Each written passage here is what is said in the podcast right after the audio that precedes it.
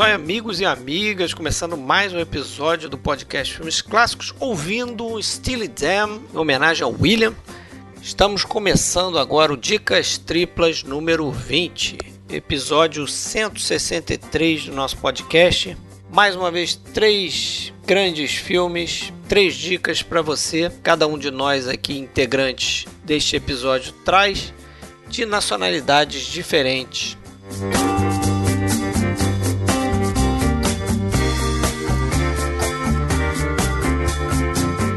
Esse é último episódio do ano da nossa sétima temporada.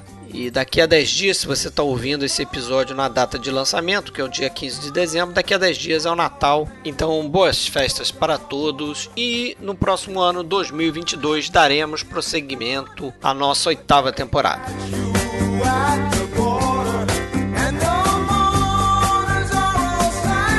Você pode entrar em contato com a gente acessando nosso site oficial filmesclassicos.com.br e pode ouvir a gente no iTunes, Spotify, Google Podcasts, Castbox e qualquer outro agregador de podcast que for da sua preferência. A gente também tem um canal no YouTube onde a gente publica os áudios que a gente grava e também tem as lives que a gente está fazendo mensalmente. Para achar qualquer um desses canais é só procurar podcast Filmes Clássicos.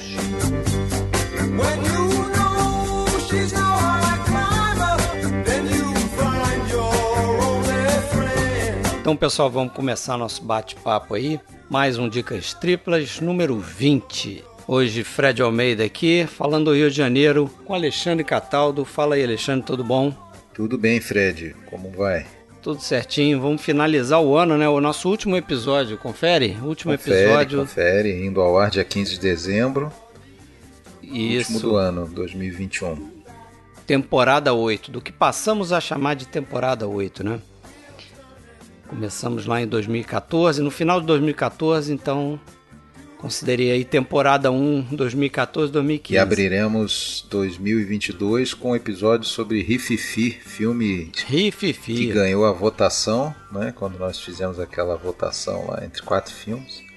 Isso aí, ah. eleito pela galera lá do nosso grupo secreto. Aque Mas... Aquela votação que no final das contas acaba que não, não muda muita coisa, porque os três que perderam vão ser abordados também. É, é? só, só para definir a ordem. É só né, para quem vai ter o, o cartaz de ser o primeiro do ano, né? Isso aí, né? aquele episódio tradicional. Mas já deu uma risada aqui, nosso convidado da vez foi o Rafael Amaral, nosso colaborador aí. Fala, Rafael, do blog Palavras de Cinema, tudo bem? Olá, Fred. Olá, olá Alexandre. Um prazer enorme estar aqui prazer é mais nosso. uma vez falando de cinema. E vamos em frente, que eu acho que tem muita coisa bacana para abordar hoje. Tem. Hoje, curiosamente, a gente escolheu, né, sem combinar nem nada, evidentemente, a gente acabou escolhendo três filmes da década de 70, né? E claro, três de nacionalidades diferentes, como a gente. Isso sim a gente combina. De né? costume. Né? É. Isso é, é, O lance das nacionalidades a gente combina. Muito bem. Mas realmente da, da década foi. Cada um escolheu o seu e quando a gente foi ver, caramba, três filmes da década de 70. Então, vamos lá. E três filmes completamente diferentes um do outro, né? Totalmente diferentes, né? Tem comédia, é. tem filme político.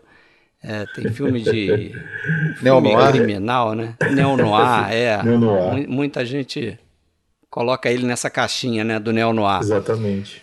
Mas vamos chegar nele, vai ser o último, né? Mas vamos começar então primeiro com o meu é, primeiro filme que a gente faz no podcast do senhor Constantino Gavras, popular Costa Gavras. O filme chama-se A Confissão. Não é o Z, certo? Mas é parte aí do que seria uma trilogia que começa com Z em 69. O segundo filme justamente é o que eu estou indicando, A Confissão, em 1970. E depois, em 72, ele faz um filme chamado Estado de Sítio, que eu terminei de ver pela primeira vez há 30 minutos atrás. Opa! Tem que falar, tem que falar o título original do seu filme.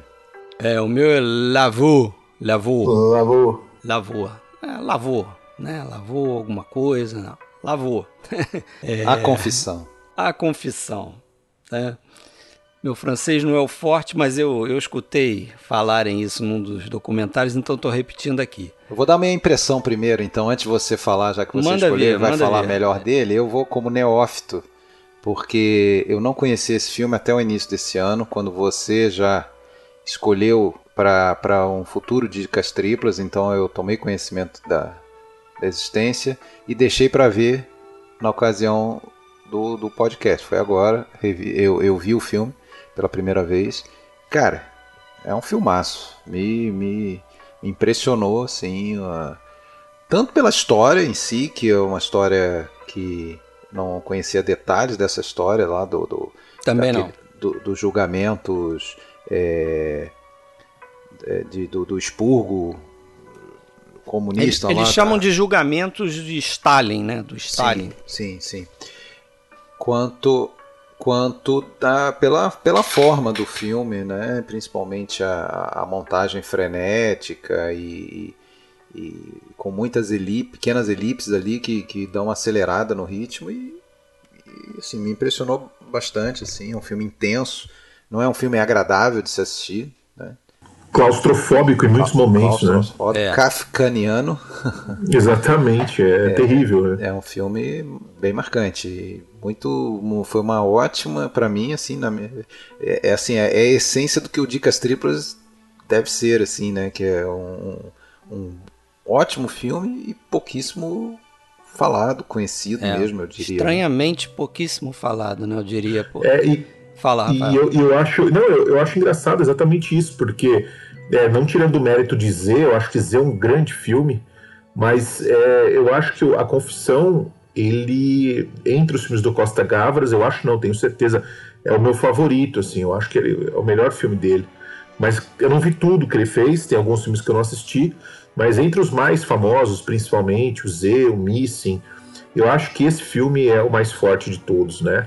Justamente pelo que ele propõe, essa ideia de confinamento, essa ideia de, de questionar o que é verdade, o que não é verdade, de criar sua própria verdade, seu tribunal paralelo.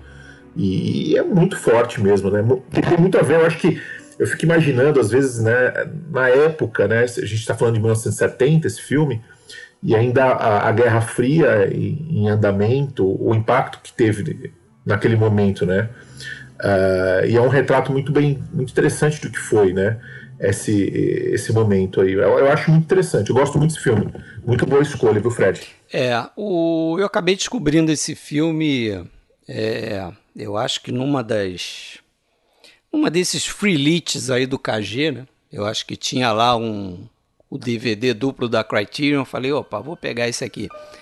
E vi e, porra, gostei. Eu não tinha visto muita coisa do, do Costa Gavras. É, já tinha visto Missing há muito tempo atrás, já tinha visto Z. Eu cheguei a ver O Corte, que é um filme que ele fez em 2005. Sim, eu vi no cinema, é um filme interessante, né? Interessante o cara que é, que, que, é demitido, né? Perde o emprego e. É uma comédia, né? É, mas é. um filme já mais tardio dele, né? Mas eu acho que ele fez o, o a fama dele na década de 70, principalmente, Sim. né? Fazendo esse tipo de filme. O Z é o terceiro filme dele, A Confissão é o quarto. E eu concordo, eu, eu, tenho que rever o Z, mas eu lembro que eu gostei quando eu vi, já faz um tempinho. Mas também gostei muito a segunda vez que eu vejo o, o, a Confissão. E por tudo que vocês falaram aí também, essa, essa questão da tortura, né? De como ele, ele mostra como é que essa coisa funcionava, né? Essa questão dele estar tá abordando é, é até uma coisa que gerou polêmica na época, né? Porque o filme ele está mostrando um lado do, do comunismo que muitas pessoas na época não estavam se dando conta, que tinha um lado também do comunismo que era próximo do fascismo. Sim. Então isso gerou muita polêmica em, principalmente países onde é, você tinha... Faz até um contraponto em relação ao Z, né? Porque o Z ele é um filme que de certa forma denuncia o, uma, uma tirania de direita. De direita, né? é. Sim. Ele. Militar, e né? E, e, agora ele faz um, um, uma tirania dentro do, do, do, do, radicalismo do Partido Comunista da, da Tchecoslováquia. O, né? o Gavras ele falava que na verdade não é, o, o filme é acusado de anticomunista, mas ele falava não é anticomunista. Ele ele estava atacando o Stalin, né? Então, anti-stalinismo. É, mas é um filme, como o Alexandre falou também, que me impressionou por conta dessa questão da, da montagem. Logo no início, que tem. Né, o filme é, vai muito direto ao assunto. Assim, a gente vê o personagem do Yves Montand, que é um, um, um membro, ele é um ministro, eu acho que da. É subsecretário. Subsecretário, assim. isso, de, de, de propaganda, não sei. Do, da Tchecoslováquia. E de cara a gente vê ele saindo ali do eu não sei o que é aquilo, se é parte do governo, se é, se é do parlamento, não sei. E ele já olha para baixo e vê um, uns caras num carro, né? E vê que está sendo seguido e tal. Mas a montagem dessa sequência inicial já me impressionou. Essa questão também do flashback, né? Que ele faz pequenas inserções ali. E ele tem uma, uma narrativa que no meio dessa narrativa ele quebra para mostrar que a gente, na verdade, está dentro de um grande flashback de um cara que está pensando em escrever um livro, né? Sim. Né? E essa história toda começa a partir de um, de um, de um livro publicado por um, um, cara chamado Arthur London e da esposa dele, Liz London, que passaram por isso, passaram por esse tribunal. É, o Arthur London foi um dos 14 pessoas que foram julgadas nesse tribunal 1952, né? Em 1952, parece que só ele e mais dois, ou só ele e mais um sobreviveram, os outros foram enforcados. Ele conseguiu se livrar porque ele tinha um irmão que era, que era do partido. E a Liz Londo, a esposa dele, como a gente vê no filme na, na personagem da Simone, da Simone Signoret, também teve uma atuação por trás para tirar ele ali, né? É, mexeu lá com os pauzinhos e tal, acionou os contatos que ela tinha para tentar livrar ele, né? E no final ele acabou se livrando e escreveu esse livro que depois chamou a atenção do, do roteirista, do Georges Sepran, que escreveu o roteiro e aí o Costa Gavras chegou esse na mão dele e ele resolveu fazer o filme, né? Inclusive foi curioso como chegou esse filme na mão dele, né? Ele estava numa festa de fim de ano e aquele Claude Lasman, cara que fez o Showa, que é um documentário interessantíssimo também, longo, né? Rafael chegou a ver esse também, né? O Showa. Sim, vi sim. Gosto e esse muito. cara sugeriu esse livro pro Costa Gavras. E tudo muito rápido, né? O livro acho que foi de 68. Isso, é. Foi logo depois ali, né? Não, os eventos foram nos anos 50, né? Mas o, o livro foi publicado em 68. Foi logo depois que, ele, que o filme foi feito, né? Sim. E aí ele começou a... Sim, sim, o filme feito logo é. depois. O que, aliás, faz sentido esse, esse livro só ter sido publicado em 68, que foi quando teve a, né, a Primavera de Praga e tal. Então, a, dizer, se arrefeceu toda aquela censura, aquele, aquela coisa do, do, do, do regime é, da, da cortina de ferro, né? É. E é interessante que ele convidou o Ivo Montan e o Ivo Montan nem leu o roteiro. Falou, não, é você que tá que vai dirigir e é um, é um roteiro do Jorge Sepran, então eu tô dentro, né? O, e a Simone Signoret já tinham feito o primeiro filme do Costa Gavras, né? É até interessante que o, o Costa Gavras ele, ele conta que ele, ele fez faculdade na França, né? Ele saiu da, da Grécia, ele é grego, ele saiu da Grécia para estudar na França. É, lá ele fez aquele, acho que é IDEC, né? Aquela faculdade famosa francesa, acho que é IDHSC, as iniciais não vou conseguir falar o nome da faculdade em francês, evidentemente.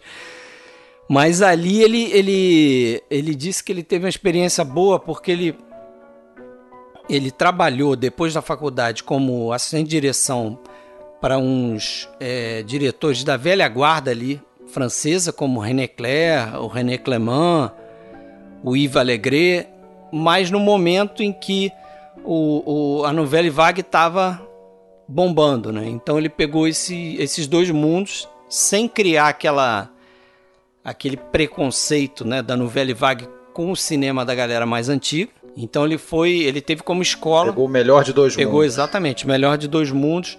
Inclusive, com, é, fazendo um filme do René Clément que ele conheceu a Simone Signoret. Aí ele convidou, é, perguntou para ela se podia usar a filha dela para fazer o primeiro filme dele a filha dela acho que estava estudando faculdade, então a Simone Signoret falou: não, ela está estudando, não vai dar para fazer o filme.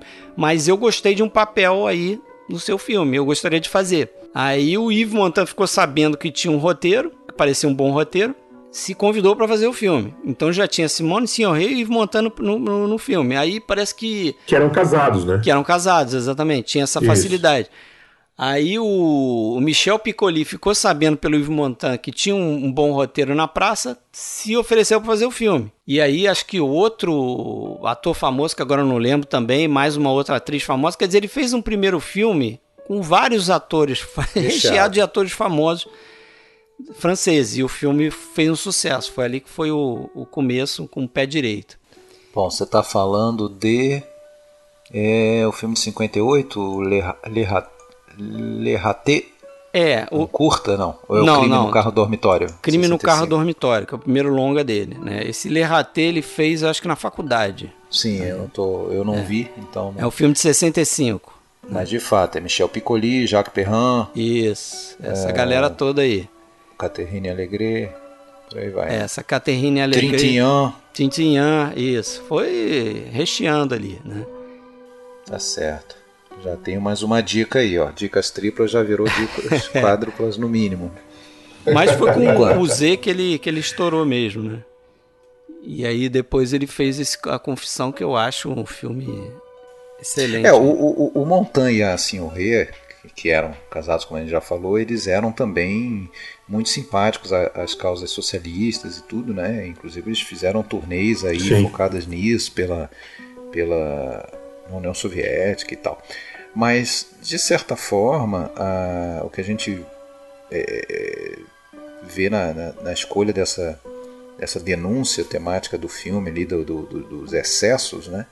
Ela, tem a ver com uma desilusão deles e também do, do Costa Gavras, né, que, que, que eram pessoas de, de esquerda, porém é, se decepcionaram com, com, um certo radicalismo né, ideológico que de, de, um determinado momento ali, né, e, e, passaram a atender mais por uma causa mais, por uma, uma vertente mais social-democrata, né, vamos dizer. É, é que teve também, né, vamos lembrar que é, até 53, até a morte do Stalin, muita coisa estava embaixo do pano, ninguém sabia, né? E depois quando vem ah, o Stalin morre, depois com os líderes seguintes, o Nikita Khrushchev, e, e, tem a revelação dos crimes da época stalinista, tem essa racha na esquerda, né? Tem muita gente que era stalinista que fala, opa, tô caindo fora, que isso aqui não tem nada a ver com o que eu acreditava. E tem aquela galera que fica mais firme ali e ainda tenta se render, né? Ah, acho que o, o Gavras e mesmo o Montan assim, Rê me parecem que era da ala que foi embora, né? Aquela ala que não, não acreditava mais. Tanto é que tem até uma frase interessante desse filme aqui que eu resgatei, que antes de saber que o marido tá preso ou tá sendo torturado, a, personagem da Signoret, ela diz o seguinte, né? Stalin ensinou que o homem é o capital mais seguro. Se ele se afogar, tire-o das águas, né? É, me parece que tem um, um, um, pouco de ingenuidade aí, né? Porque o marido dela tá, tá sendo torturado, tá sendo preso e torturado de uma maneira é, extremamente covarde e ela tá ainda defende um Stalin ainda, ou acredita nas palavras dele. É, mas aí deixa eu só te, te colocar. Eu lembro quando ela fala isso. Na verdade é um flashback. Isso é um flashback. Isso, você tem razão, é verdade. É um flashback. Sim, sim, é, é, é lá atrás, antes da tomada de consciência. É, né? É. Da... Mas funciona como isso sim, que você mas, falou. Mas, mas funciona como isso que você falou. Um, é. um, um, é tipo um movimento de descoberta mesmo, né? Acho que tomada do, de consciência. É, de tomar de consciência do personagem do Yves Montand quando ele está no, no na, na, cadeia, porque você tem, eu, se eu não me engano, é, é, um pouco depois quando ele, ele nota no, no chapéu, tem até umas imagens, a, a, não aleatórias, mas umas imagens inseridas, umas imagens reais, né? É, do Lenin, né? Quando uhum, ele olha o chapéu sim. e ele vê a estrelinha comunista num, num sim, dos, sim, dos, carcereiros, né? Exato. Mas, mas historicamente, é, essa, esse racha de meados ali dos anos 50, e ele indiretamente, é, para evitar isso, com medo que isso viesse a acontecer, no início dos anos 50, depois até do que tinha acontecido, se não me engano, na Iugoslávia, né? Teve em 49 ali uma ruptura com, com, com a União Soviética do, do, do, Marechal Tito, então a Iugoslávia deixou de ser da cortina Sim. de ferro, com medo que isso começasse a acontecer nas outras, nos outros países satélites ali, Hungria e Romênia, sei lá o que, Tchecoslováquia, é que daí eles começaram a, vamos dizer, ficaram ficaram, ficaram loucos, né? E aí, aí, entra a história que a gente vê no filme, né? De que você pega um sujeito que na verdade não tem absolutamente nada é, que se possa reprovar, né? Uma vida, inclusive, com várias. O cara lutou do, é, contra o fascismo do, do Franco na, na, Guerra Civil Espanhola. O cara, o cara lutou contra os nazistas. O cara foi, foi para campos de concentração sobreviveu, sabe-se lá como, e até essa coisa dele ter sobrevivido a, a, aos nazistas meio que depõe contra ele, ah, é, ele deve ter se aliado a. Como é que você, né, comunista, sobreviveu né, a, a Gestapo e tal, né? E aí os caras querem fazer dele um grande exemplo. Na verdade, até a gente vê eles se referirem a esses julgamentos como julgamento show, é. né? era coisa transmitida ao vivo na rádio, era justamente para. E, e, tiver, e, tiveram vários desses julgamentos, né? É, o, é interessante, vocês falaram no Yves Montand e Simone Silva, eles eram muito politizados realmente. O Yves Montand, para você ter uma ideia, é, chegaram a fazer uma, uma pesquisa, acho que uma, foi uma rede de televisão, sei lá, fez uma pesquisa e 30% dos franceses é, disseram que votariam Votaria, no, no Yves Montand se ele se candidatasse a presidente né, da França. É, então, para você ver como é que ele estava ele tava bem ali, né? E ele fala, ele era cantor, aí começou cantor acho que, a carreira né? dele como cantor. E tal. Era, cantor, era um cara, um cara muito popular na França, né? E, é. e, ele, ele diz que ele, ele era um ferrenho comunista meio que até por criação. Ele disse que a mãe dele tinha foto do Stalin na parede, né? E ele, ele fala uma coisa muito interessante, né? Que ele diz que esse filme, A Confissão, é, e o livro do London, é, ele, eles, assim, criavam um certo receio entre as pessoas que seguiam o comunismo, porque eles tinham medo de de, de ler, de encarar essa realidade, entendeu? Ele diz até que a irmã dele, irmã dele, Yves Montand, é, não queria ler o livro, não queria ver o filme, porque não queria olhar para essa realidade, né? Esse lado obscuro aí do, do stalinismo, né? Tem um documentário bem interessante, até você me falou do, da questão desse lado cantor do Yves Montand. Eu assisti um documentário no MUBI que chama The, the Loneliness hum. of the Long Distance Singer é dirigido pelo Chris Marquette, que é um cineasta muito importante né, na questão do documentário, e ele acompanha justamente uma, uma turnê do Yves Montand uh, como cantor, né, e esse documentário é de 74, e nessa turnê o Yves Montand faz críticas pesadas à questão do golpe no Chile, que tinha acabado de é. acontecer em 73 e tal. É. Bem interessante, fica a dica pra, também. Pra quem não sabe, ele, ele meio que subiu bastante graças à relação dele com a Edith Piaf, né? Nos anos 40, ali no, no iníciozinho é. da carreira. É, exatamente. Um relacionamento com ela. Acho que não chegaram a casar, mas foram, tipo, noivos, assim.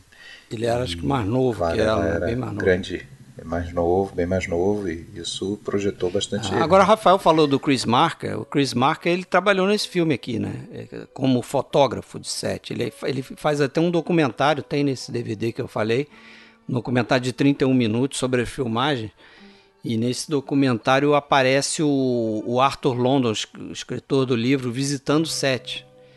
E ele ficou impressionado com, com a interpretação do, do Yves Montand. Ele falou, pô, realmente. Porque o Yves Montand chegou a perder 10 quilos, cara. 10 quilos e meio em seis semanas. Caramba. Pra fazer. Ele, é, deu uma de Robert De Niro ali. é, porque parece que eles começaram a fazer o filme com ele com 90 quilos que era o peso dele, mais ou menos. É... Para filmar as cenas do, do presente, né? Quando Isso, ele tá quando ele tá lá. Lembrando, lá no final do filme também, Isso, quando volta é, ele, quando né? ele tá sentado numa mesa com duas pessoas, né? Decidindo se vai escrever o livro ou não, e os caras pressionando ele: não, você tem que escrever, essa história tem que ser contada e tal. E depois para fazer o, o período dele ali no, na prisão, né? E ele disse que ele só conseguiu fazer isso porque ele fez greve de fome mesmo. Ele falou: para fazer isso em seis semanas eu tive que parar de comer. Né?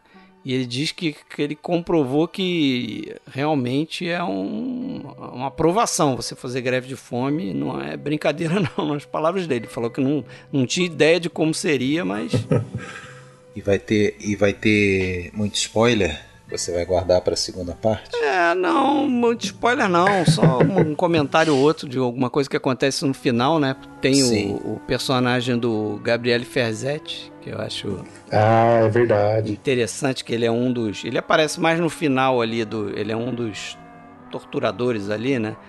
Vamos dizer assim, só que é. ele tem um, uns métodos diferentes é, do, do antecessor dele. Mas é só um comentário, não tem muito, acho que muito spoiler não, não sei se vocês concordam.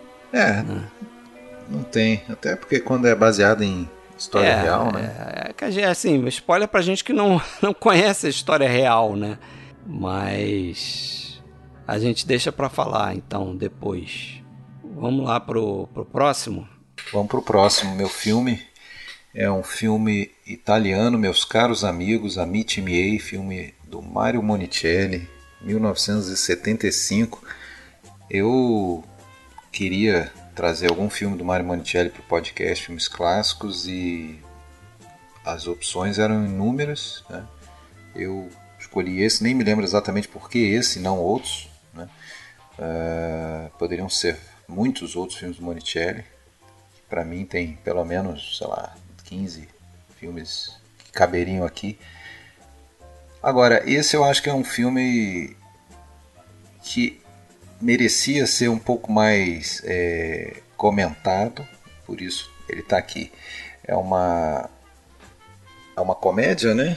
Como o seu Fred já adiantou, mas é uma daquelas que se enquadra no, no que se convencionou chamar comédia italiana justamente mescla o, o trágico com o cômico, né? O trágico cômico que refuta o final feliz, né? Da qual Mario Monicelli é um dos grandes mestres, né? Praticamente dá para dizer que é um dos fundadores, né? Até aqueles marcos históricos para fins didáticos se diz que começou lá com o filme dele de 58, Os Eternos Desconhecidos. Isso aí pode se debater se é ou se não é. E, e esse meus caros amigos, é também dito muitas vezes como o filme que encerra esse ciclo áureo da comédia italiana, que teria durado aí 17 anos. Outros dizem que vai um pouquinho além, terminando dois anos depois com outro filme do Monicelli, que é o Burguês Muito Pequeno. Eu acho que faz mais sentido dizer que termina num burguês. Depois a gente até comenta por quê. Mas, bom, primeiro eu queria saber de vocês aí. O Fred eu sei que não tinha visto, viu? pela primeira vez esses dias, Isso, né? É, vi pela primeira vez, gostei. É... Tem algumas. O humor é uma coisa difícil, né? Assim, é... vai muito de gosto. Eu acho que dos gêneros, é... talvez seja o gênero que mais, sei lá, exija você simpatizar ou não com aquele tipo de, de humor, né? Mas eu gostei. O, claro, o filme você precisa olhar para ele como ele é, né? No sentido de uma de uma crítica, um tipo de, de comportamento, né? Porque ele, ele assusta. Se você olhar, olhar algumas coisas absurdas que os caras fazem ali, é, te assusta. É um filme, é um, é um filme, antes do, do Rafael comentar, só queria. É um filme de uma era pré politicamente ah, incorreto. Sim, totalmente, né? Aquela... É um filme que seguramente, é um filme que seguramente você pode classificá-lo como como extremamente é, misógino. Tem momentos bastante é, misóginos é. que podem incomodar, mas se você, você é isso que eu falei, você tem que olhar porque fora da misoginia, por exemplo, aquele, eu acho que é uma das cenas mais famosas do filme, que os caras estapeiam as, pessoas no, no, famosos, no, trem, né? Agora, a boa notícia é que aqui, aqui muita coisa do filme é baseada em, em, coisas reais, que eles conheciam pessoas que, faziam, tipo que faziam aquele, aquele, tipo de traquinagens ali para se que divertir. Eles chamam mas ciganagem, esse tapas na estação. Ciganagem. A Zingarate. É, traduziram como ciganagem aqui no. É, é, é, é a, a, na verdade, a, a Zingarate, né, a ciganada, seria assim, as viagens, às vezes por dias e dias, sem dar notícia para a família, sumir no mundo e percorrer aí até ir para outras cidades fazendo molecagem, é, sem, sem, sem, sem, sem responsabilidade, fazendo as molecagens. Mas essa do trem, só queria dizer que essa da, da estação, é, essa era inventada. Isso não tinha registro disso ocorrer, até porque era impossível. Para quem não viu o filme é o seguinte: o trem começa a partir na estação, eles estão procurando, acho que alguém, né? E aí, enquanto o pessoal tá com o rosto lá para fora das janelas, não sei o que, eles vão dando tapa na cara das pessoas, assim, as pessoas. Não, ali, ali eles não estão procurando eles ninguém, só não. Zoando. Ali, ali eles estavam. Ele, não, eles estavam num, num, momento anterior, eu não lembro exatamente agora qual foi a, a grande frustração, a tragédia ocorrida. É, eu acho que é alguma alguma separação, alguém que a mulher deu, botou chifre, sei lá o que que é, eles olham para o outro e falam, e agora, como é que a gente vai resolver? Ah, Vamos ah, zoar, né? É, quer dizer, já, já é um, um desafogo, né? Um detalhe curioso que eu não falei, que né, tem que falar porque faz todo sentido com o que eu estou falando, é que são homens de 50 anos ou mais ali, né? Então, assim, não são Exatamente. os moleques fazendo. Rafael, Quero te ouvir, Rafael. Não, eu, eu acho que é, é por aí, né? O, o Monicelli ele pega um grupo de homens mais velhos e meio que deixa esses caras livres para viver como se fossem crianças mesmo, né? Caras que parece que se recusam a, a, crescer, né? E é um filme que me diverte muito, assim. Toda vez que eu assisto, me diverte bastante. E eu acho que uma característica dele é que é, é tem uma, uma nostalgia ali. Eu acho que ele tem uma, uma nostalgia de, de amigos, camaradas, pessoas que é, se entendiam, uma ligação muito forte entre esses, esses amigos, né? E a, a, essa traquinagem é algo que os une, no sentido que eles não conseguem mais parar de fazer aquilo, né? Eu lembro que tem uma parte que eles estão numa. Numa num, num funeral. Que eles estão num funeral e eles estão pregando peça em um outro cara, enganando o cara, que existe ali uma trama de policial, uma coisa assim e tal. E eles não conseguem parar de brincar, eles não conseguem parar de fazer piada, até no momento do nem funeral. Nem com as coisas sérias, nem né? com as nem coisas sérias, nem na hora da tragédia esses caras conseguem, né? E eu acho que isso é, é uma coisa assim muito muito forte que me marcou muito nesse filme. Até onde eu sei, eu acho que era o Pietro Germi que dirigia esse filme antes, originalmente, não era? Acho que teve alguma coisa assim. É, exatamente, era o Pietro Germi, era um projeto dele. O, Preto, o Pietro Germi estava muito doente, estava com cirrose estava bem grave e ele era muito amigo do Monicelli, chamou o Monicelli para convencer o Monicelli a fazer o filme. O Monicelli ele aceitou mais ou menos, porque na verdade isso já tinha acontecido antes entre os dois, por uma outra razão, claro, não por doença. O Jeremy já tinha tentado passar um filme Monicelli, Monicelli é, ah, tinha, ele tinha ficado viúvo, o Jeremy, a esposa dele tinha falecido. Aí o Monicelli falou assim pra ele: ah, mas o que é morrer a esposa? Daqui a um mês você já esqueceu, Cara. espera e faz o filme. Isso foi em 66, os Senhoras e Senhores. Ah. E aí o, o fez o filme, é um ótimo filme. Agora, dessa vez, o Monicelli viu que a coisa era séria e, e mesmo assim ele ainda quis esperar. Tanto é que quando foram fazer ensaios e em Bolonha, porque o filme seria, a história seria em Bolonha, que era a intenção original do Jeremy é, o Jeremy foi junto, acompanhou isso, é, porém o Monticelli percebeu que ele estava realmente mal e não ia dar conta e, e aí então ele assumiu, é, reescreveu um pouco do roteiro, mudaram a ambientação para Florença por diversas razões. Primeiro, porque tanto Monicelli tinha uma ligação muito forte com Florença, ele vive dizendo que ah, eu nasci em Florença, em, em, na Toscana, né, que é a região onde fica Florença, eu nasci na Toscana, não é verdade, ele foi para lá muito pequeno, viveu lá, e é um lugar assim de predileção emotiva dele, mas ele nasceu em Roma mesmo, mas enfim. Ele, ele, mas ele tinha aquele espírito de lá, o humor próprio do, do toscano, isso tem muito a ver com o que está no filme, e os, e os outros roteiristas também eram, eram de lá. E, e, e, e, assim, se, se o italiano como um todo tem muito essa coisa assim do humor, de fazer, fazer piada com tudo, sem poupar nada nem ninguém, dizem que na Toscana isso atinge o, grau máximo, assim, eles são realmente aquela coisa, aquele humor cruel, né? aquele humor que não poupa nada, não poupa ninguém. Então isso está na raiz desse filme, sem dúvida nenhuma. Perde o amigo, perde, perde a piada.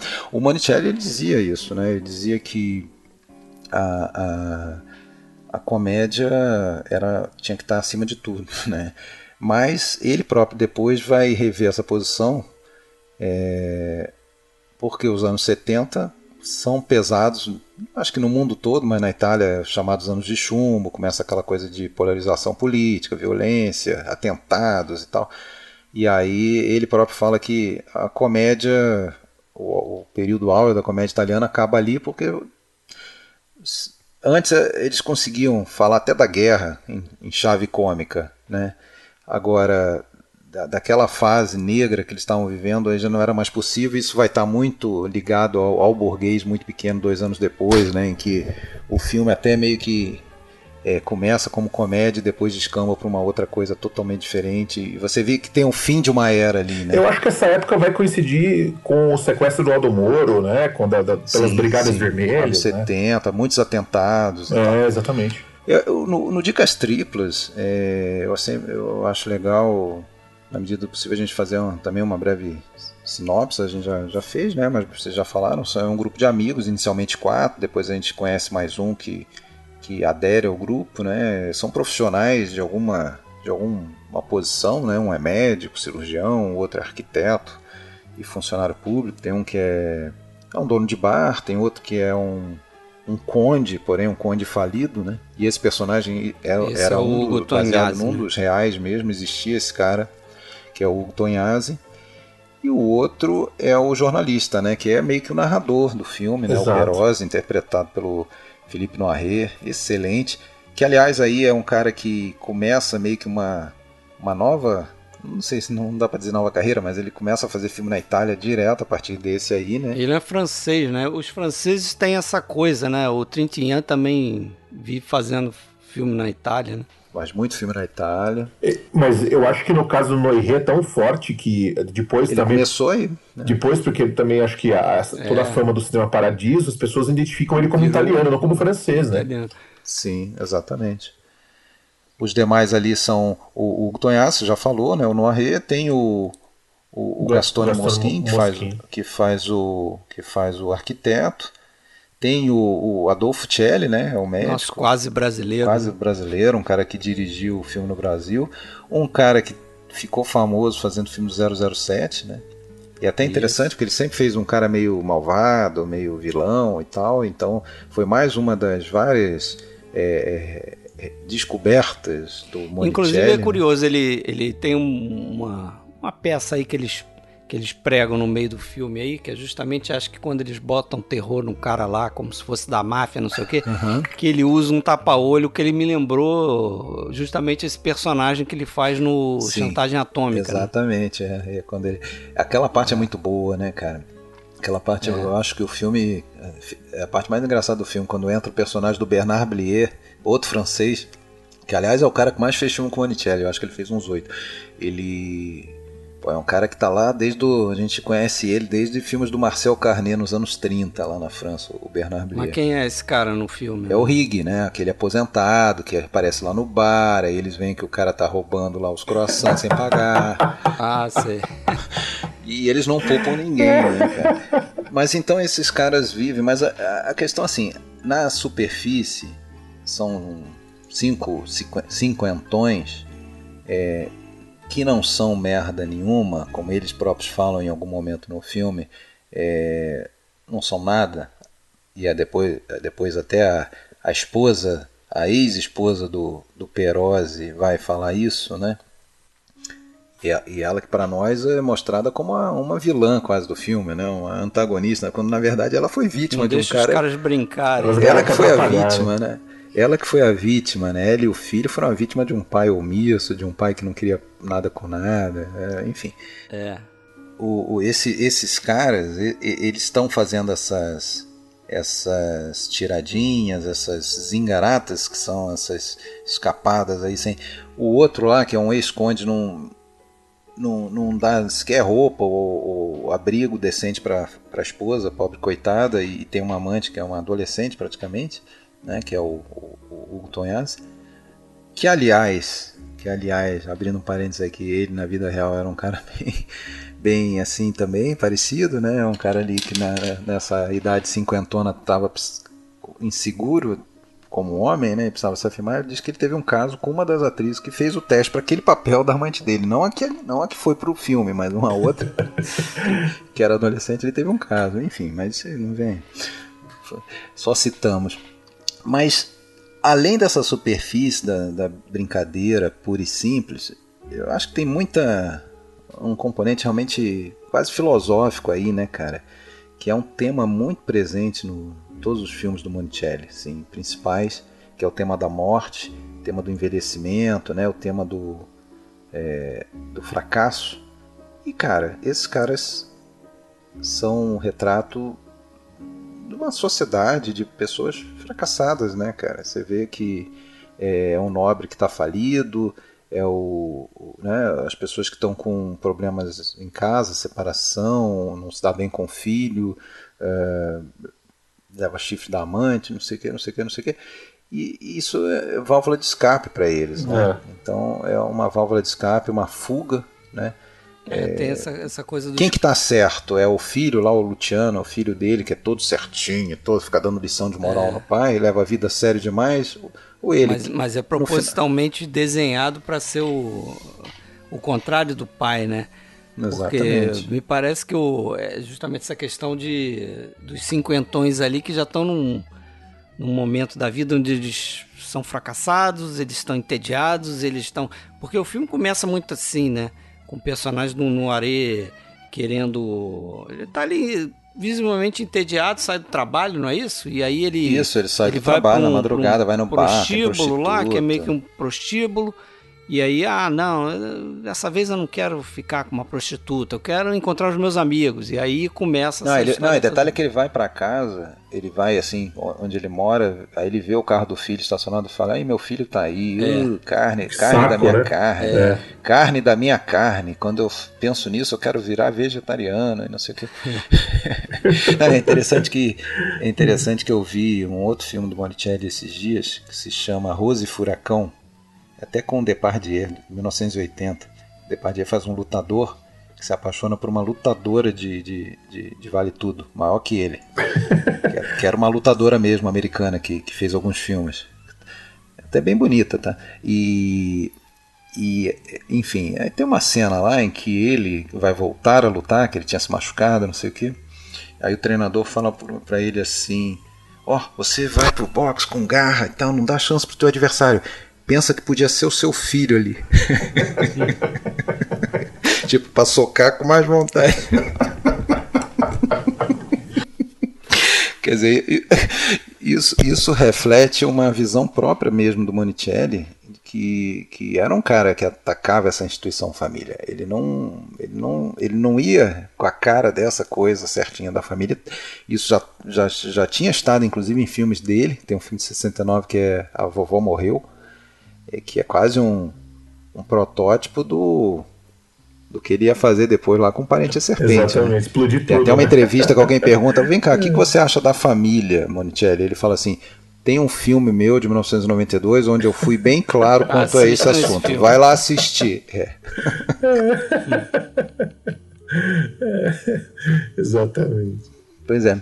Agora, tem um filme, outro francês, que eu acho que se relaciona muito com esse filme é, muito parecido, talvez você tenha visto, acho que você viu, Rafael, quase ah. certeza, o Fred eu não sei, que é um filme do Marco Ferreri, que é o A Comilança. Ah, tá, sim.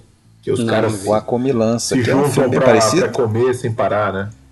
É, juntam para comer sem parar, sem parar, sem parar, né? enfim, não podemos dar spoiler aqui de tudo que é filme do mundo, mas enfim, é, é também uma maneira de fugir da, da, da, da vida real, né? Sim, fugir sim. das frustrações, fugir, eles se isolam numa numa casa de campo, lá numa, numa propriedade e comendo até, até cair. Né? É, exatamente. exatamente.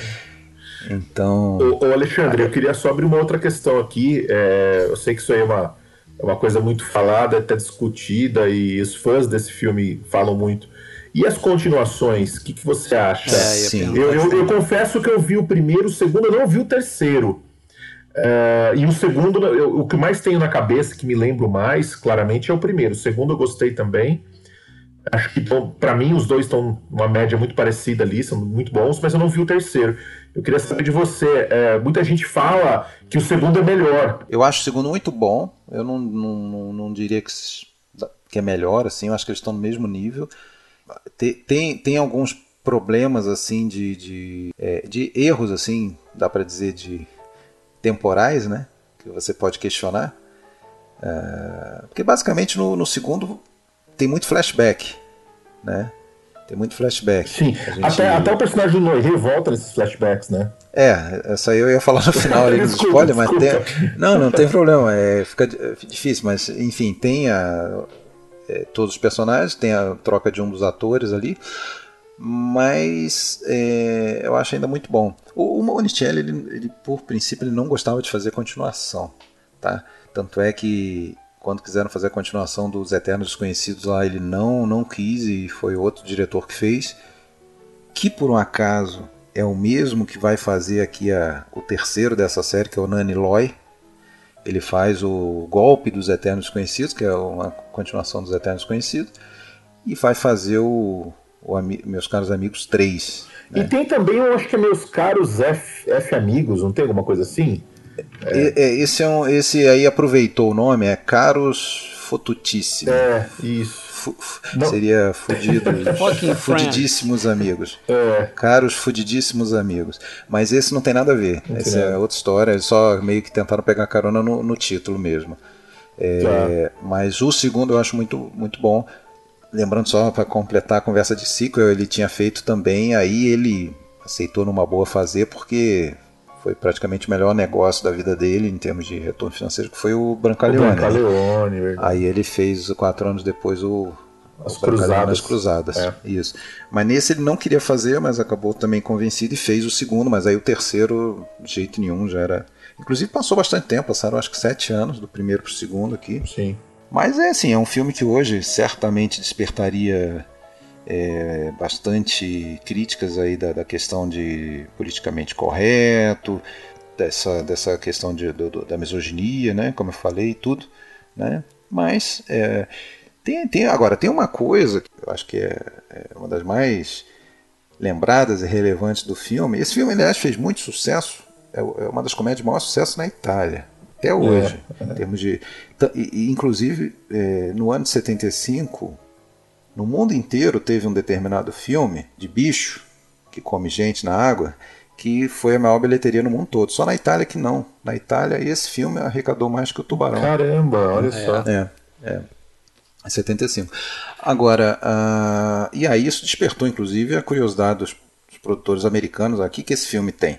E eles tentaram, mas acabou que nunca é, tentaram, é, vamos dizer, promover esse filme nos Estados Unidos e acabou que não deu em nada, assim como não deu, não tinha dado também com Brancaleone, por uma razão comum aos dois filmes, que é a questão do idioma.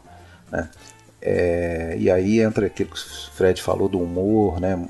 particularidade, e uma coisa que, claro, é fundamental é a questão do idioma, porque, bom, para começar... Muitas palavras ali que parecem são inventadas, né?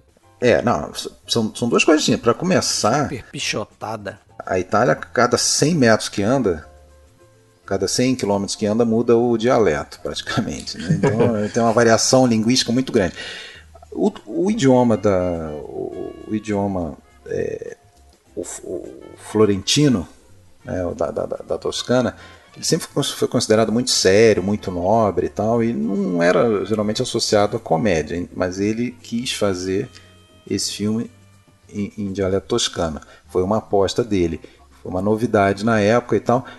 E ele diz até que, nas últimas entrevistas, ele morreu já tem 11 anos, que já tinha até enchido o saco, porque atualmente a coisa tinha virado para outro lado. Parecia que todo filme de comédia tinha que ser com esse com esse dialeto. Não tinha praticamente comédia sem ter idioma toscano. Então meio que inverteu a coisa. Isso é uma coisa. Agora, outra coisa é que tem aquelas que eles chamam das supercápsulas, né? Que por, por si já é uma palavra inventada, o, o título da coisa, que é uma técnica mesmo, existem até estudos sobre isso. E se você for ver políticos aí, devem estudar isso muito bem, porque é, é a arte do cara conseguir falar alguma coisa é, que não significa nada, falar um monte de palavras totalmente sem sentidos, rapidamente, coloca uma palavra que existe mesmo no meio, e, e uma palavra assim que meio que assusta, né? Vice-prefeito, o diretor, não sei o quê. E, e, e o cara que está ouvindo, o interlocutor, fica confuso. Né? Ele fica confuso com aquela fala e não sabe como reagir, e você ganha o cara nessa. Às vezes até a vergonha do cara de, de dizer que não entendeu nada do que você falou, né? E, é, é, é, falado como uma brincadeira, mas tem uma função de desconcertar o interlocutor, né? E isso passou a ser uma coisa extremamente cult, popular na Itália, no, no, no, imaginário, né? Volta e meia sai no jornal, ah, determinado político fez um discurso recheado de supercápsula, não sei o quê, porque tipo o cara fica enrolando, falando um monte de coisa lá e não está dizendo nada. Né? Agora, se, se a pessoa não sabe o idioma italiano, ela não consegue reconhecer que aquela frase é composta de palavras que não existem, né? Entendeu, né? É, ele não consegue ver que aquilo ali são palavras que não existem. É, nonsense. Você teria que traduzir isso por exemplo, botar uma legenda em português com palavras que não existem em português é, é muito difícil você fazer uma tradução que, que, que capture realmente o, o, humor dessas supercápsulas ali do, do. E tem aquela primeira, né, na, na frente do bar quando eles estão esperando. Ah, você buzinou? Não, eu buzinei? Não, aí começa o guarda. Aquilo ali é, é, e é uma é uma habilidade do Tonhazzi para fazer aquilo ali de uma maneira sensacional. Agora, no, no segundo filme também continua, ele já começa o segundo filme lá com, com, com uma dessa para cima de um, de um guarda do, do, do, cemitério, e aí vai. Isso aí passa a ser uma.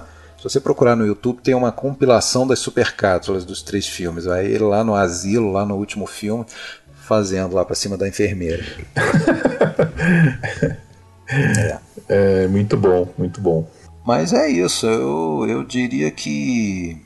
Eu diria que é, é isso. Ah, tem uma coisa só, uma triviazinha, que foi durante as filmagens desse filme que ele conheceu uma figurante chamada Chiara Rapatini, era uma estudante de artes e tal, é, que depois acabou passando a ser a última esposa dele, 40 aninhos só mais nova ele que ele. que é o Monicelli. Monicelli tinha 60, a moça tinha em torno de 21. É, e passou a ser a última companheira dele aí nos últimos 35 anos de vida. Ele morreu em 2010. Que é uma pessoa com quem eu e o Antônio Vendramini conseguimos conversar aí, uma pessoa pô, extremamente é, é, solícita e falou nada menos 45 minutos com a gente. Tá? Que legal.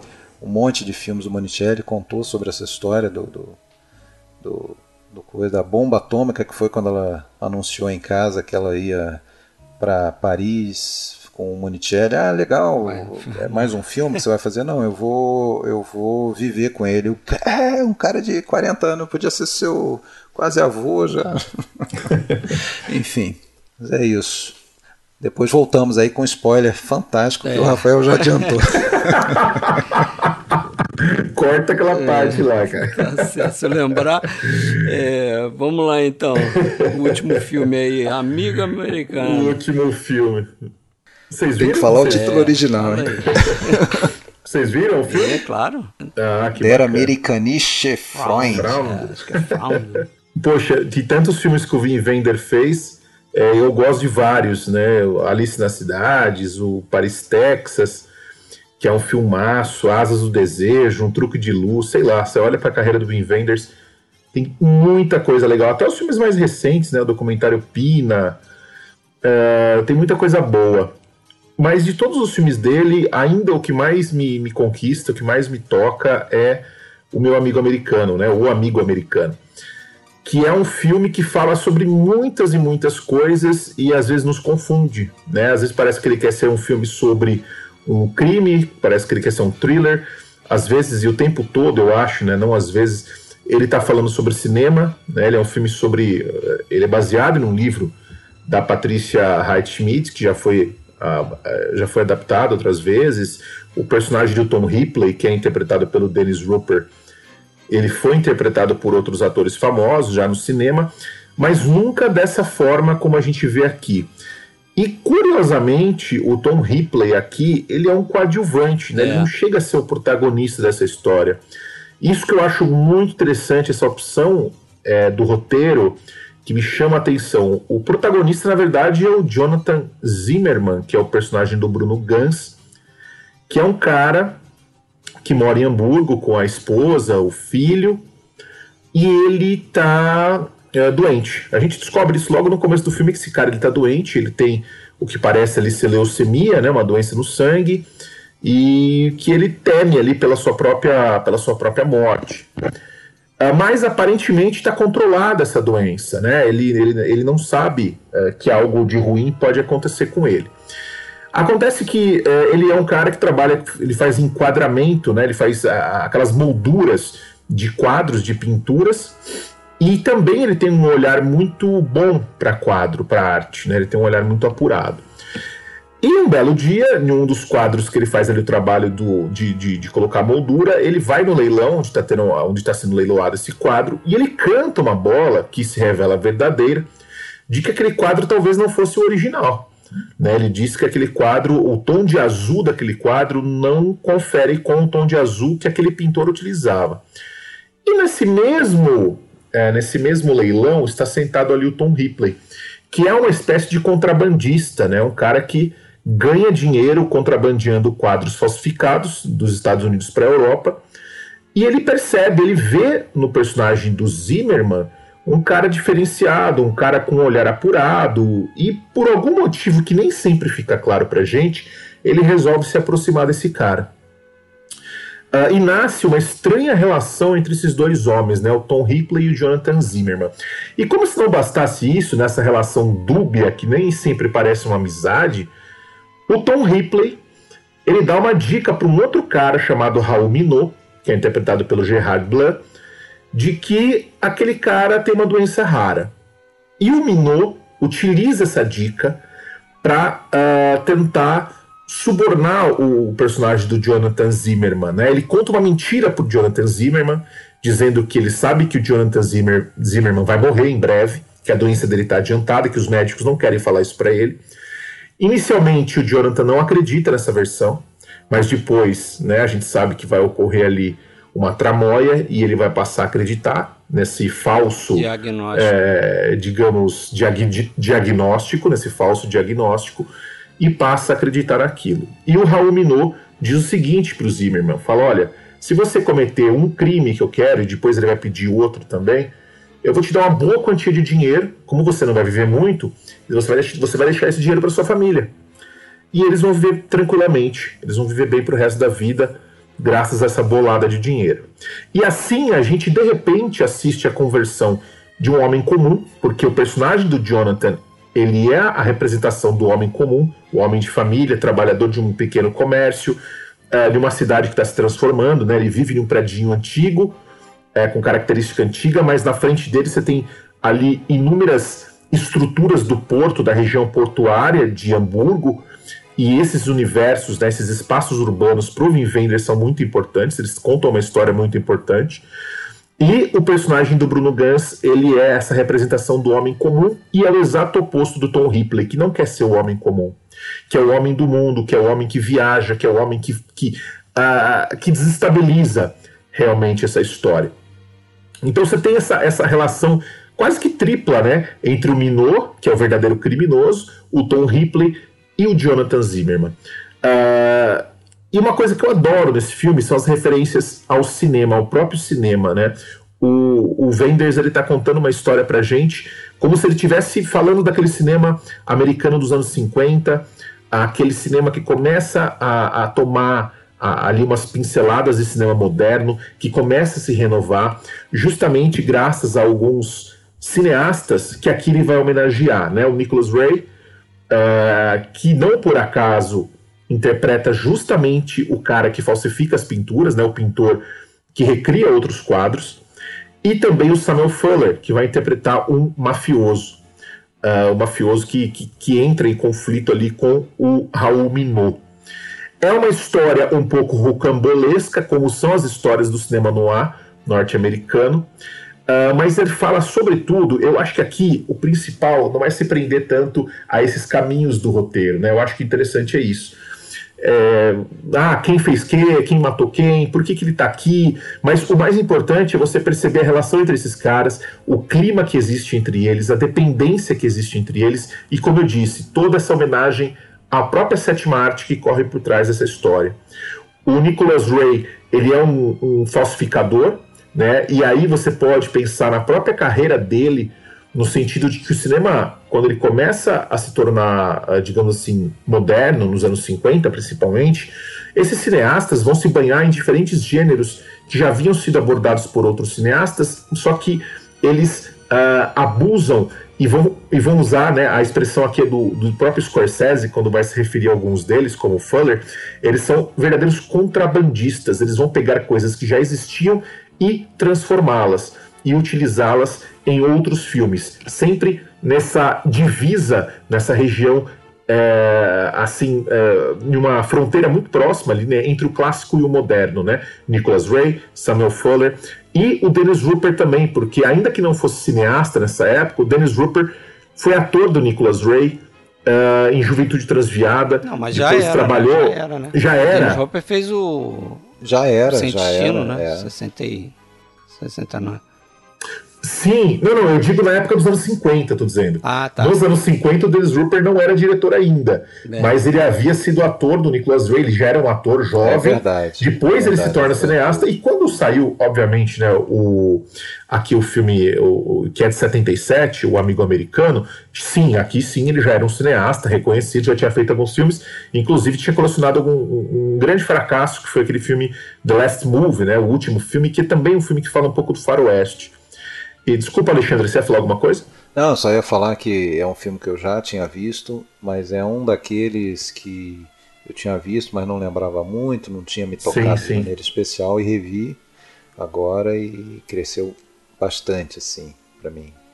Uh, só queria dizer que você citou, né? Claro, tem a presença do Fuller e do Nicholas Ray, é, mas claro, é, o próprio Dennis Hopper já tinha já era diretor, o, o Gerard Blaine também, são sete Sim. diretores, na verdade. E tem que... outros, né? Tem o Jean, menores, Jean que é aquele Mamãe e a Puta, né? Isso, Isso, Daniel Schmidt, Peter Lilienthal. Tem o próprio Vin Wenders que faz um papelzinho mínimo, né? Ele é, ele é o cara enfaixado na ambulância. a múmia. A múmia no final. É, mas eu acho eu, era um filme que eu não tinha visto, tá? Acho que é o primeiro Dicas Triplas que eu não, não vi dois filmes, né? Indicados. Gostei bastante também. É... Pessoal que gosta de série aí, a, a mulher do, do Bruno Gans no filme, a Lisa, Lisa Kreuzer, ela tá naquela série Dark. Ah, essa aí há um ou dois anos não atrás. sabia, não. É. E um cara que, pô, eu. Já é a segunda vez que isso me acontece. Eu vejo um filme, eu, pô, eu conheço esse cara de algum lugar, mas não, tem que ir lá procurar. É o Lucas Tel. É o Lucas Tel. É o Lucas Tel é o cara que faz aquele filme é, Punha em Tasca lá do Belóquio. Isso, do Belóquio, exatamente. Isso, ele, ele, faz aquele cara que é meio capanga do, do, do gangster ali no início, que acompanha ele no, no, hospital e tal, né? Exatamente. E, é, e, depois o cara some do filme também, né? É. é então aí tem toda essa questão, né? Essa, essa, essa, essa homenagem, essa relação do cinema com sendo ali uma arte de contrabando, uma arte de falsificação. E tem também né, aqueles outros detalhes. O Vin, Wender, o Vin Wenders adora essas coisas, né, esses objetos pequenos, essas pequenas máquinas. Né? Você tem ali aquele. Eu me esqueci o nome daquele objeto que fica girando e você vê o, o personagem em movimento dentro. Me fugiu o nome agora da cabeça, que foi criado antes do cinematógrafo, inclusive. Ah, é, mas o aparelho lá do Muybridge. Né? Isso, o aparelho. É, me fugiu o nome, nome daquele aparelho agora. É, mas ele. Cinetoscópio? Cinetoscópio, exatamente. O cinetoscópio, ele é. é ele tá ali no filme, né? O jovem, a criança olha ali e fica vendo o, o movimento ali por aquele, por aquele efeito. Tem também o trenzinho uh, que é ligado, né, aquele abajur com um trenzinho também, que me parece também uma referência muito clara ao início da história do cinema, e tem outras e outras coisas ali que, que chamam a atenção também. E tem uma questão curiosa, desculpa, Alexandre, só, só complementando aqui, tem uma questão curiosa que o Tom Ripley aqui é uma ousadia, né? Porque é um cara que veste um chapéu de cowboy, né? é, sendo que o Tom Ripley, que foi criado pela Patricia Highsmith, tem nada a ver com isso, né? Dizem que ela, dizem, ela primeira vez que ela, ela viu um o filme, ela não gostou, né? Ela inclusive falou para ele que pro, pro Vin Wenders que não tinha gostado, que achava que o personagem é. do Dennis Hopper não né, ela rejeitou na primeira vez que viu e depois na segunda revisão parece que ela ela passou é. a gostar mais do filme. E aí o cara o, o Wenders ficou mais aliviado, né? E diz que o o Dennis Hopper, quando chegou para fazer o filme, ele veio do, do set do Coppola, né? Do sim, Apocalipse sim. Now. Então Tava... chegou um cara barbado, cabelo grande. E... Tava com sérios problemas com drogas. Camuflada. E o Vin Wenders precisou internar ele um tempo, porque ele tava com muito problema de droga, ele tava. Ele veio da, daquela região onde foi filmado o, o Apocalipse Now. Indonésia, né? E Indonésia estava muito dependente de droga e o Vin Wenders teve que internar ele durante um tempo para limpar ele, né? Inclusive dizem até que o Vin Wenders salvou a vida dele, que ele estava numa situação muito complicada nessa época aí. Uh, e esse filme ajudou, né? Deu uma impulsão boa na carreira dele, né? Do, do Dennis Roper. E ele é perfeito no papel, né? Eu acho muito interessante como o Vin Wenders subverte a, esses papéis, né? Ele cria um Tom Ripley muito diferente do que a gente espera. Né? Você pega, por exemplo, aquele filme Talentoso Ripley, o Tom Ripley do Matt Damon é um Tom Ripley almofadinha, aquele cara chato, metódico, até babaca mesmo, é um sabe? Mas que meio... trama obscurecido ali no filme, né? Ele é meio. Quase que um, sei lá, um, um segundo, um coadjuvante. Um né? duplo. É. é, é. E o Dennis, o, o Ripley tem essa característica, né? Que ele é um cara que mexe os pauzinhos ali pra ferrar com a vida dos outros, né? Ou às vezes para tentar assumir a, a identidade de outra pessoa. Uh, e aqui é interessante porque, ao mesmo tempo que ele faz isso para mexer com a vida do Bruno Gans, do personagem do Jonathan, e me parece que existe ali uma. até um, um, um recalque, uma inveja, no sentido de que, poxa, o Bruno Gans é um cara que está perto da morte, mas é um cara que tem uma família maravilhosa, né? Tem uma esposa linda, um filho maravilhoso. E isso eu acho que mexe também com o Tom Ripley, né? Naquela sequência do, do leilão, depois, você percebe que ele observa o Jonathan como uma espécie de inveja ali. Né? Apesar de ser um cara comum uh, e ser muito diferente do que ele é, existe essa, essa relação de inveja. Mas depois eu sinto que o Tom Ripley ele, ele se arrepende do que ele fez. E quando tem aquela sequência do, do trem, ele vai ajudar o, o personagem do Jonathan, né? Que ele percebe que o, o Minot tá abusando do cara, né? Eu, eu acho que ele imaginava que ia ser um crime só, mas depois o Minot começa a subornar ele novamente e passar outros crimes para ele fazer. O Dennis Hopper, né, que que é um cara, como você falou, né? Vem lá da juventude transviada, né? Sim. Cara do método ali, é um pequeno vulcão, assim, né? Exato. E muito talvez é, levado até por essa relação dele com as drogas recentes e tal, você vê um cara é, que tá ali, né, pulsante assim de, de, de, energia e esse contraste desse desse personagem trazido pelo Hopper ali pro personagem do Guns, né? Porque o Guns, porra, também eu acho que é um pequeno monstro sagrado, assim, da, da muito, atuação. Muito. Mas é uma coisa contida, né? É, exatamente. O Dennis Hopper, ele, ele sempre dá a impressão de que tá interpretando um cara meio maluco, né? Meio. Não importa o personagem que ele faz ali, mas ele sempre me passa essa impressão. Até aqui, eu não acho que não é intencional, mas você você fica com aquela né, sensação de que realmente ele, ele, parece que vai explodir em algum momento, né? Essencial disso que você falou, dessa relação que se forma, que eu acho que é a raiz do filme, é, é esse contraste entre os dois, né? É um, parece, um parece mais jovem do que é, né? O Hooper, e o outro parece mais velho do que é, né? O, o personagem do, do Guns. Tem um livro que eu gosto muito do Vin Wenders, acho que é o melhor livro que eu vi. Eu devo ter lido uns dois livros sobre do Invaders, também não li tanta coisa. Mas esse livro aqui é muito bom, chama-se, não sei se vocês têm, chama-se Olhos Não Compram, do Peter Bushka, que é um livro que saiu acho que nos anos 80 aqui no Brasil, não tem uma versão mais nova dele, e ele não cobre a carreira toda do Vin Vendors, porque o livro chega até o Paris, Texas, porque ele foi lançado na época do Paris, Texas. E o Bushka, ele faz uma análise muito interessante da carreira do Vin Vendors, passando desde os seus primeiros filmes até chegar no Paris, Texas. E ele faz uma observação interessante sobre o, o, o amigo americano, que ele diz que, diferente dos filmes anteriores do Vin Wenders, como Alice nas Cidades, no decurso do tempo, é o mesmo o goleiro, o medo do goleiro diante do pênalti, que é um filmaço do Vin Wenders também. Ele fala que nesse filme o Vin Wenders ele quebra aquela ideia da, uh, do, do caminho, né, da viagem.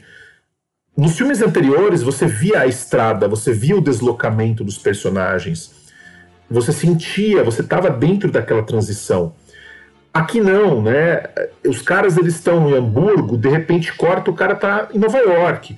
Aí corta, o cara tá em Paris. A gente não vê tanto o deslocamento, a gente não percebe o deslocamento, né? E aí o Peter Bushka faz uma, uma análise que ele diz que as pessoas aqui não têm mais pátria, né? O mundo ele não tem mais uma, uma divisão. Você tá ao mesmo tempo em todos os lugares, né?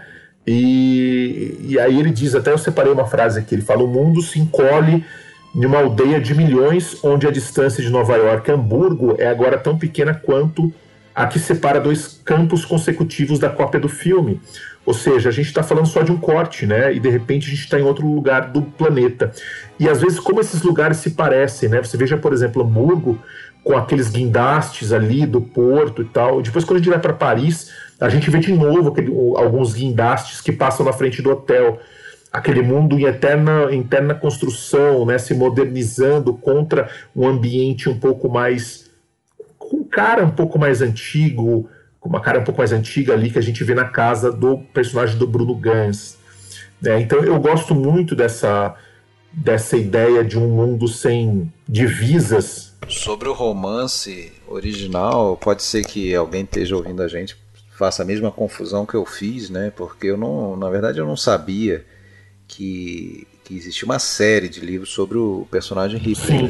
O primeiro deles foi o talentoso Ripley de 1955, que virou primeiro aquele filme lá do com Alain Delon, né? O Sol sob testemunha. Né? Isso, Sol mesmo. por testemunha, isso. E depois tem esse filme de 98, 99. Que né? é o talentoso Ripley. O talentoso Ripley. Bom também. filme também, eu gosto. E, e o Jude Law. Bom filme, é bom, bom filme. filme. Agora esse, esse que a gente está comentando, Amigo Americano, ele é baseado acho que no terceiro, que é o jogo de Ripley, né, o Ripley's Game, que é de 74. Que virou em 2002. Né? 2002 teve o, o retorno do talentoso Ripley com John Malkovich. Isso, que é da Liliana Cavani, que é da Liliana Cavani. Isso. O amigo americano, além de se basear no jogo de Ripley, parece que ele traz algumas coisas de um outro livro que o Wim Wenders daí não tinha os direitos, mas usou na cara dura mesmo e passou, que é o Ripley Subterrâneo.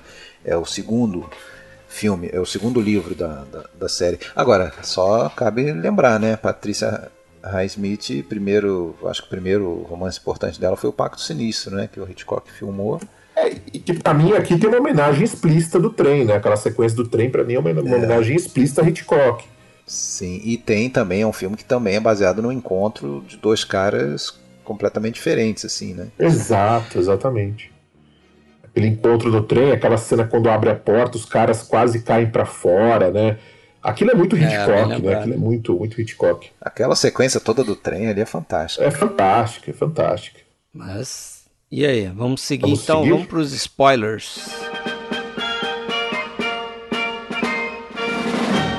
Ei, Fred, esse podcast pode conter spoiler. Vamos lá, spoilers que não são bem spoilers, né? Porque como o Alexandre falou, é, se a gente conhece a história, eu não conhecia, mas é... não e fica claro também no meio do filme que o, o personagem do Yves Montand ele sobreviveu àquele julgamento, né? A gente vê que tem ele vai contando isso ao longo do filme que tem algum, alguns outros personagens ali, algumas outras pessoas que são é, assassinadas, né? morrem por enforcamento e tal. Ele bate na trave, né? Tem uma cena que ele quase é, simula um enforcamento ali, né? Acho que para para causar mais terror nele, né? Terror psicológico. É, e tem lá o personagem do do Gabriele Ferzetti, né? Que é algo que eu achei interessante porque ele é quase que um vamos dizer assim, um mero burocrata ali, do, né, a serviço do Estado para torturar os seus, os seus, seus desafetos, os seus perseguidos ali.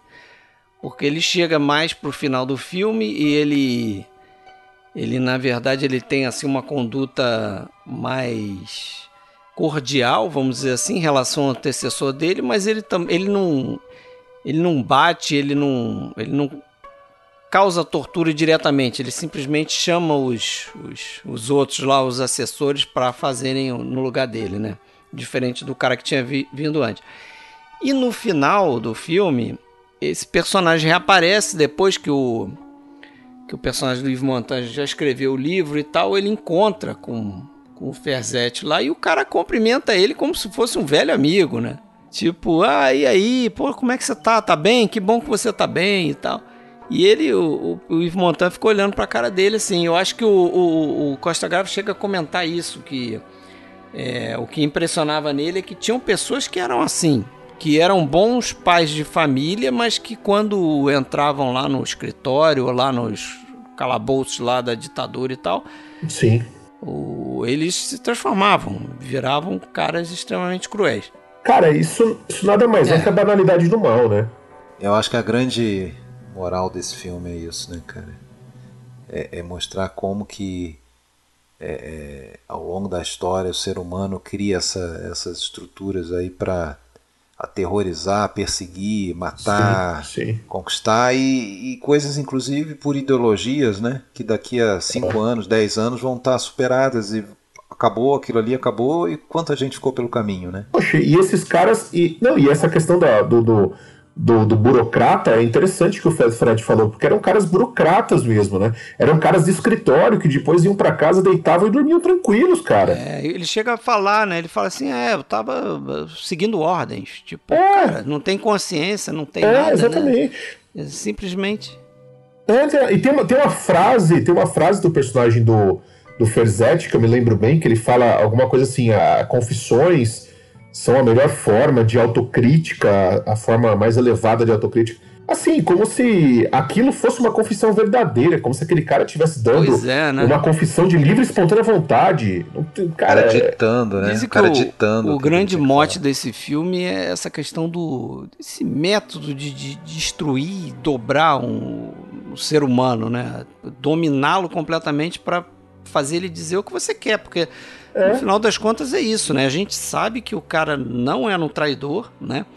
E aí eu não dei sinopse do filme, mas passa por, por uma acusação de, de traição, de espionagem, na verdade, por um, uma relação que ele teve com um americano, numa questão lá de, de saúde dele, e o, o cara forneceu um, um dinheiro para ele se tratar com tuberculose, o personagem do Ivan Montan, e depois se descobre que esse cara esse americano era um espião. E aí começam a caça às bruxas dentro do partido para pegar algumas pessoas como e que parece que tinha participado, ali, né? esse americano também tinha participado lá de uma conspiração na Hungria, não é? é. Que aí tinha tido um outro julgamento similar na Hungria. E Isso, tal. e aí eles Sim. meio que fazem uma. Né, repeteco um repeteco, ali. um replay desse julgamento. É, mas é uma coisa totalmente sem sentido, né? Total. E como você chega a um ponto que você que o cara acaba aceitando, não, vou vou, vou aceitar isso, vou confessar porque é a maneira que eu tenho como sair daqui, né? Agora é, é quase surreal assim a maneira como ele conta aquilo, porque eu, eu aprecio muito assim quando um, um diretor consegue colocar isso no filme, ele cansa sim, sim. a gente, né? a gente não vai a gente não vai chegar ao nível de sofrimento físico do, do personagem ali obviamente mas a gente fica cansado de ver aquilo só de ver aquilo durante é, a privação horas. do sono né acho que é a maior arma ali do, dos torturadores né a gente fica exausto né cara ele, ele ataca na exaustão é. né isso não deixa o cara dormir na posição que ele quer é. acorda o cara toda hora é tem uma posição estabelecida para dormir lá posição não sei o que o cara tem que e aí dizem ah não agora você vai dormir Aí daqui a pouco estão os caras entrando na cela de novo, levantando ele, a walk, walk, né? Pra quebrar, né? Pra quebrar é, o cara mesmo. É sinistro. Mas, vamos lá, tem mais alguma coisa? Não.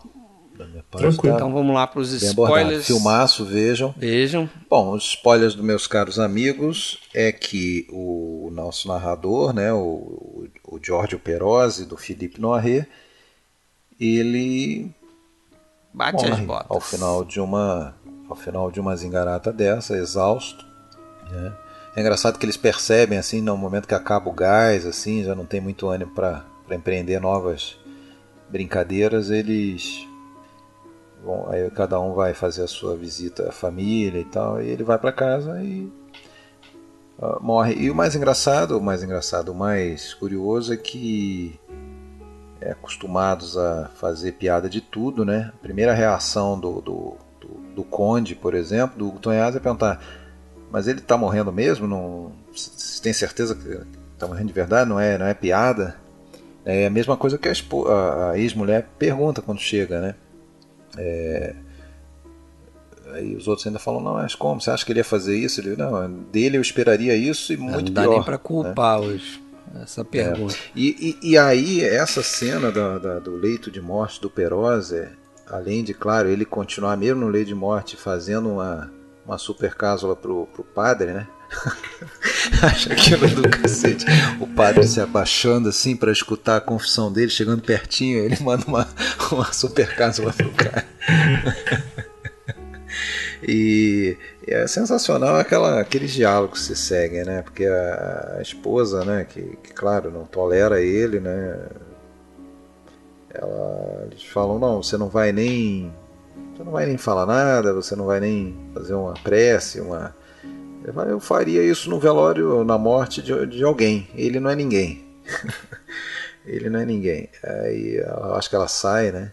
Aí eles falam, tá, e realmente, ele não era grande merda. Eles falam mais ou menos isso na tradução ali. Ele realmente não era grande coisa. Mas é, precisa, alguém, ah, todo mundo precisa ser alguma coisa. tipo, é, é uma coisa assim. É, nossa, eu acho que tem, uma, tem, um, tem uma, um sentido, uma filosofia nesse diálogo, porque realmente a gente vive uma sociedade que todo mundo tem que ser alguma coisa. Você tem que ser, ter um posto, ter um carro, é. ter um nome.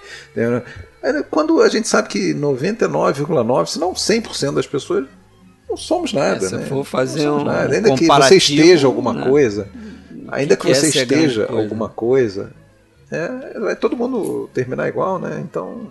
É, não, não, não, tem muito significado se achar superior ou alguma coisa. Então tem muito a ver. Que eles falam assim: ele não era grande coisa, mas eu gostava dele. Ah, eu também. Aí eu, imagina se eu não. Claro que sim. Ou seja, é, o que fica, no fundo, é aquela, aquela mensagem, né? O que fica realmente é você ser, ser amado pelos seus amigos, pelos, né? e tal. E, e, bom, e aí no segundo filme, né? Começa o filme no. Tô falando disso só porque tem relação com essa morte. Começa o filme no cemitério. Eles se encontram meio que por um acaso, porque era dia do aniversário do, do Perose, e sem combinar, todos vão visitar o, o túmulo e se encontram no cemitério. E já começa o filme com uma. fazendo uma pegadinha dessa com um cara que está. Numa, eles olham para o lado ali, tem um. Tem uma sepultura de uma mulher e tem um cara todo de preto chorando um monte. Ah, é o viúva. Ah, não, é, é, é eu vou lá. Não, vou eu, não. Eu vi primeiro. aí começa, aí o cara chega lá, põe flores. Aí o marido começa a olhar assim, fala: eu te conheço, a gente conhece você. Não, ah, ela amou nós dois, não, não tem problema, isso já está superado, agora que ela morreu, a gente vai ter que ser amigo, não sei o cara que já tá triste pra caramba porque a mulher morreu, agora se descobre puro, sem ser. Né? Enfim. Ou seja, os caras não perdoam nada, não perdoam nada. É. Não, mas o, o, mais interessante é que eu vejo esses filmes e, pô, dá vontade de, de repetir essas pegadinhas por aí com alguém. um dia eu vou ter coragem. um dia eu vou ter é coragem. é. Mas, enfim, vejam, vejam, meus caros amigos, o Quinteto Irreverente, que é como se chamou no Brasil a parte 2, a Mei Ato Segundo. E se gostarem, vejam outros do Monicelli, porque tem muito filme bom. Muito bem. Bom, vamos lá então pro meu. É... Acho que o filme, ele, o Amigo Americano, ele é um filme que fala sobre morte, né? A questão da morte passa pelo filme todo. E não seria diferente no caso do personagem do, do Bruno Gans, do Jonathan. E a gente fica com aquela dúvida, né? Ele tá perto ou não tá perto da morte, no sentido de que ele tá condenado pela doença dele ou não? E até os momentos finais a gente tem certa dúvida disso, né? E a gente percebe que esse cara começa a ficar mal no final do filme. E aí a gente passa a pensar, será que todo, toda aquela história que o Minot contou, será que não é verdadeira? Será que esse cara realmente não estava perto de morrer? Qual é o destino desse cara, né? O que, que aconteceu com ele? E ao aceitar matar outro homem, ele também, de certa forma, estabelece uma relação com a morte, né? Porque ele é meio, meio curioso, paradoxal, né? O cara precisa matar alguém porque ele está perto da morte, né? Ele é usado, a morte dele é utilizada como uma, uma maneira de convencê-lo para que ele mate outra pessoa. E você tem aquela brilhante sequência do trem, né? Do, do, do, do metrô ali de, de Paris, em que ele persegue o cara e em vários momentos a gente vê aquele personagem vacilando mesmo, né? Errando ali, com a cabeça sangrando, mas que por fim consegue a, atirar e matar o, a sua vítima, um cara que ele nunca viu, que ele não conhece, né? E esse filme é curioso também como ele estabelece alguns sentimentos explosivos que surgem em horas que a gente nem imagina, né? Por exemplo, o Bruno Gans e o Dennis Hooper, os personagens deles, eles se tornam amigos improváveis no final do filme, né? E, e, o, e o, personagem do Tom Ripley fica todo contente quando o carro dele explode, né? Que ele tava dirigindo tal. E esses caras contam umas piadas, inclusive tem aquela piada dos Beatles, né? Aquela expressão que fala dos Beatles tal. É, que os Beatles vão retornar a Hamburgo, alguma coisa assim que eles falam. É. Que acredito que esteja relacionado ao fato de, de, de, Hamburgo foi a primeira cidade que os Beatles fizeram sucesso, né? Ainda em 1960, eles eram desconhecidos, a formação era outra, eram cinco e não quatro Beatles. E eles fizeram uma pequena turnê por Hamburgo e fizeram bastante sucesso, tocaram lá e, e foram muito bem recebidos pelo público. Então, segundo aí, eu não sou Beatlemaníaco, eu não sou especialista em Beatles, mas dizem que foi em Hamburgo que tudo começou. Né? Então tem essa, essa ligação da cidade com os Beatles. E, voltando à questão da morte, tem essa, essa questão final que quando o, o Jonathan Zimmerman morre no carro, e é uma, uma, uma cena super triste, né, quando ele, ele, ele morre, a gente se pergunta, quem tinha razão nessa história, né? Quem, quem afinal de contas tinha um razão? Um pouco antes, é, é, você falou na relação dos dois, né? E tem uma quebra nessa relação, parece para mim, que ele abandona o.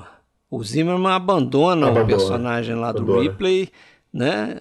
Sai com o carro depois que o carro do outro explode. Né? Mas parece até uma brincadeira entre moleques e amigos ali, né? É, e inclusive o, o, o Ripley ainda fala alguma coisa lá no sentido de que estava estava é, entendendo aquilo ali, aquela partida, né? Parece que ele acha que o cara vai morrer mesmo, sei lá, ele tá meio que se despedindo de uma forma. Porque ele sai rindo, né? Do lado pois da é. esposa. Eu não tinha pensado sobre isso, mas agora ouvindo tudo que se falou aqui, eu... tá aí a... o elo dos três filmes, né? Que é a morte. Né? Afinal de contas, o primeiro filme nós temos um personagem que está sendo ameaçado de ser morto o filme todo, num julgamento, e, e 11 dos seus é, co-réus são, são executados. Inclusive tem uma, uma, cena pesadíssima, né? Aquela de, de jogarem as cinzas ali é. no meio da neve, né? Você não chegou a falar sim, disso? Sim, sim. Né? É, é, esse filme que você está falando, ah, você abordou brilhantemente aí a, da, da, questão da morte no final e o cinema como um todo, não só esse filme do Monicheri, em que a morte está é, sempre presente, né? O que é seria impensável no, no, no, no manual da comédia normal, né? Mas você trazendo essa esse grande fantasma, você cria da morte, né? Que assola a todos, você você cria um monte de situações é, das quais você pode escapar também pela, pelo humor, né? Ou pelo menos é, amenizar pelo humor, que é o que o, que o faz, né? Então acho que esse seria o, o Dicas Morte dos anos 70. Certo? Nunca mais entra um filme dos anos 70 em Dicas Triplas, em nova regra. Sacanagem, brincadeira. É, mas é isso, né? Acho que a gente encerrou. Tem mais alguma coisa aí a colocar? Acho que deu para explorar bem. Acho que deu para explorar bem. Ótimo. Deu. Três deu, ótimas deu, dicas deu, aí, então, para quem nos segue. Número 20, último episódio do ano. Sim. Então voltaremos. Então, feliz ano novo para vocês. Obrigado. Feliz ano novo, 2022 os 2020, obrigado por você também. 2022 o Rafael é, vai tirar um, um, descanso dos dicas triplas porque ele vai estar numa missão Waileresca. Uma missão aí que é uma, uma trinca é. de episódios de filmografia Pesada, né? completa. Né? Vários filmaços. Sobre um Isso. cara aí. Já, eu já Podemos revelar já? Aí. Quem, é. quem, quem, entendeu, é, o... entendeu. Waileresca. Senhor William. Senhor William. Oh, William com certeza. Uma honra poder participar, gente. Esse ano foi um ano de de muita coisa boa, também de muita tristeza, né? Mais um ano aí de pandemia, a gente é. sobreviveu, estamos aqui juntos, estamos falando de cinema que a gente ama e pode contar comigo que aqui eu me sinto em casa, assim, com toda, todo respeito aí, mas eu me sinto em casa mesmo. Opa! Porque ah, imagina, a gente tá... você é você é de casa. Oh, que bom, bom saber. Pode abrir a geladeira e pegar a cerveja que não tem problema. E vamos, quem sabe, né? Quando tudo, toda essa pandemia acabar, a gente precisa fazer uma, um encontro pessoal do, é. dos membros do. Ah, sim, sim. A live. Do, do nosso do, live podcast. Mesmo, ao vivo. é, exatamente. Beleza, então, senhores. Abraço! Oh, the weather outside is frightful, but the fire is so delightful. Since we've no place to go, let it snow, let it snow, let it snow. It doesn't show signs of stopping, and I brought some corn for popping. The lights are turned down low. Let it snow, let it snow, let it snow. When we finally kiss goodnight, how I'll hate going out in the storm. But if you'll really hold me tight, all the way home I'll be warm. The fire is